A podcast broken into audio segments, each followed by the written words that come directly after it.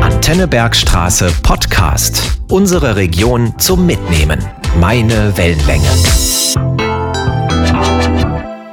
Margarete Buber-Neumann war Martin Bubers Schwiegertochter, also die erste Frau von Martin Bubers Sohn Raphael Buber. 1929 kam es zur Scheidung. Mit ihrem zweiten Mann Heinz Neumann ging sie nach Moskau. 1936 wurden sie dort aber Opfer der stalinistischen Säuberungen. Margarete Buber-Neumann wurde verhaftet und kam in einen sowjetischen Gulag und wurde im Rahmen eines Austauschprogramms des Hitler-Stalin-Paktes an das NS-Regime ausgeliefert und kam dann ins Frauen-KZ nach Ravensbrück. In ihrem Buch als Gefangene bei Hitler und Stalin aus dem Jahr 1949 schildert Margarete Buber-Neumann ihre leidvollen Erfahrungen in autobiografischer Form. Auch die Verhaftung von Heinz ist dort geschildert. Diese Verhaftung wird jetzt sehr eindrucksvoll gelesen von der Heppenheimerin Miriam Anna Umhauer. Sie ist seit über zehn Jahren deutschlandweit als Schauspielerin und Moderatorin engagiert. Darüber hinaus gibt sie ihr Wissen zum Thema Bühnenpräsenz und Kommunikation als Coach und Dozentin weiter. Wie schrecklich war die Nacht vom 27. zum 28. April. So gegen ein Uhr schlug es dröhnend an unsere Zimmertür. Ich sprang aus dem Bett, knipste das Licht an. Die Schläge gegen die Tür wiederholten sich. Heinz, um Gottes Willen, wach doch auf! Er drehte sich lächelnd auf die andere Seite. Zitternd öffnete ich die Tür. In ihrem Rahmen standen drei uniformierte NKWD-Beamte und der Kommandant des Lux. Ihre Worte drangen nicht in mein Bewusstsein. Es dröhnte, es hämmerte, es sang in den Ohren. Meine Stimme versagte den Dienst. Knarrende Stiefel erfüllten unser Zimmer. Sie umstanden das Bett des friedlich schlafenden Delinquenten. Erst das Nehmann Stabeitje! Neumann, stehen Sie auf! ließ ihn hochfahren. Haben Sie Waffen? war die nächste Frage. Nur einige Sekunden stand ein fast kindliches Entsetzen auf seinem Gesicht. Dann, als ob er erwache, wurde er grau und mager, entschlossen, um das Leben zu kämpfen. Seine Faust fuhr über die Bettdecke. Ich protestiere gegen meine Verhaftung. Das können Sie später tun, erwiderte höhnisch der Natschalnik des Kommandos.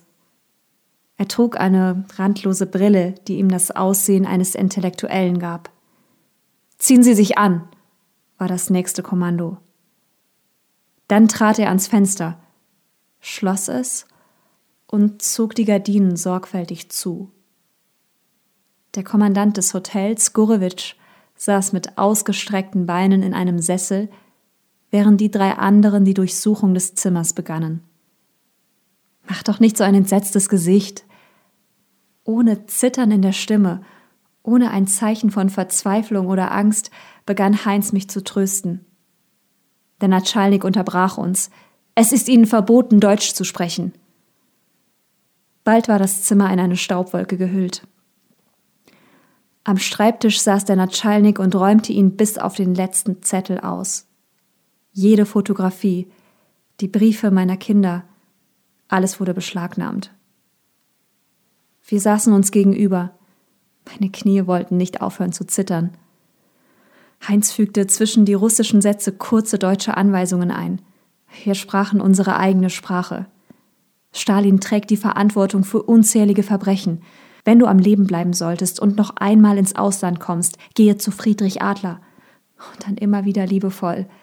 Sei nicht so verzweifelt. Vielleicht sehen wir uns doch irgendwann wieder. Langsam dämmerte hinter den Gardinen der Tag. Die Geräusche des großen Hotels drangen zu uns. Aber dieses Tageslicht und dieser Morgen waren nicht für uns bestimmt. Unsere letzte Stunde war gekommen. Ich war ausgelöscht. Keines Wortes fähig. Der NKWD-Natschalnik setzte das Protokoll der Durchsuchung auf. 60 Bücher trotzkistischen, sinowevistischen, kamenjewistischen, bucharistischen Inhalts, einen Koffer voller Manuskripte, Briefe, Schriftstücke. Heinz nahm Mantel und Mütze, hielt mich am Bücherbrett fest, drückte die Fingernägel ins Fleisch bis auf die Lippen, um nicht zu weinen. Wir umarmten uns. Da kamen die Tränen. Du darfst nicht weinen. Beeilen Sie sich, los! Heinz ging zur Tür, drehte sich noch einmal um, lief zurück, küsste mich. Weine nur. Ach, du hast allen Grund zu weinen. Das Zimmer war leer. Das Licht brannte. Aufgerissene Schubladen, überall Bücher und Papierfetzen. Nach drei schrecklichen Jahren lieferte Stalin Margarete Buber-Neumann an Hitler aus. Es folgten weitere fünf Jahre Gefangenschaft im Frauenlager Ravensbrück. Mit schier unglaublicher Willenskraft überlebte Margarete Buber-Neumann die täglichen Schikanen, die Prügelstrafen und Dunkelhaft. Dokumentiert in ihrem Buch Als Gefangene bei Hitler und Stalin. Ihre leidvollen Erfahrungen unter zwei Diktatoren sind ein packendes Plädoyer gegen die Unmenschlichkeit totalitärer Systeme. Siemens lautet ein weiterer Text aus ihrem Buch als Gefangene bei Hitler und Stalin. Gelesen wird er von Roland Junghans. Vielen Bergsträßern ist er wohl eher von seinen Bühnenauftritten als Blasser Bertram bekannt. Roland Junghans ist aber auch als Comedy-Autor erfolgreich und er ist Initiator des Mannheimer Comedy Cups. Jeder Häftling saß an einem gesonderten Arbeitsplatz. Viele große Fenster erhellten die hohe geräumige Baracke. Außerdem war jeder Tisch mit starkem elektrischem Licht beleuchtet. Die Arbeit der Frauen bestand im Spulenwickeln, Montieren, Justieren, Prüfen und Verpacken von Relais, die sowohl für Selbstwählertelefonapparate als auch vorwiegend für automatischen Bombenabwurf gebraucht wurden. Auch Schalter und Telefonapparate wurden hergestellt. Alle diese komplizierten Arbeiten erforderten gespannte Aufmerksamkeit und Geschicklichkeit. Die Diktaturen Hitlers und Stalins haben bewiesen, dass die moderne Industrie ausgezeichnet mit Sklaven arbeiten kann, nur darf man vor dem Verschleiß an Menschen und vor Materialunkosten nicht zurückschrecken. Die russischen Konzentrationslager wie die deutschen wurden zur Isolierung von Staatsfeinden eingerichtet, doch beide Systeme griffen in ihrer Missachtung des Individuums in kritischen Situationen zur Sklavenausbeutung. Die Siemens-Kolonne unterstand der SS-Aufseherin Ehlert. Jeden Morgen, nachdem wir das Lagertor passiert hatten, rief sie schallend: Nu singt mal los! Ahoi! Und ihr Lieblingslied ertönte. Wir lagen vor Madagaskar und hatten die Pest an Bord. In den Kesseln da faulte das Wasser und jeden Tag ging einer über Bord. Ahoi, kleines Mädel, ahoi, ahoi. Der Weg zu Siemens führte an der Lagergärtnerei vorbei und traurig wurde es mir jedes Mal ums Herz beim Anblick von Gewächshaus und Blumenbeeten. Hinter der Gärtnerei mussten wir Eisenbahnschienen überqueren. Einmal waren die Schranken geschlossen und unsere Kolonne pausierte gerade vor dem Schweinestall. Dort lag ein großer Haufen Kohlrüben. Im Zeitraum von Sekunden verschwanden sie ratzelkahl. Die Aufseherin bemerkte es und sagte nichts als Null langt's aber. In der Arbeitsbaracke hatte die Aufseherin Elert ihren Platz neben meinem Schreibmaschinentisch. Ich konnte sie den ganzen Tag beobachten.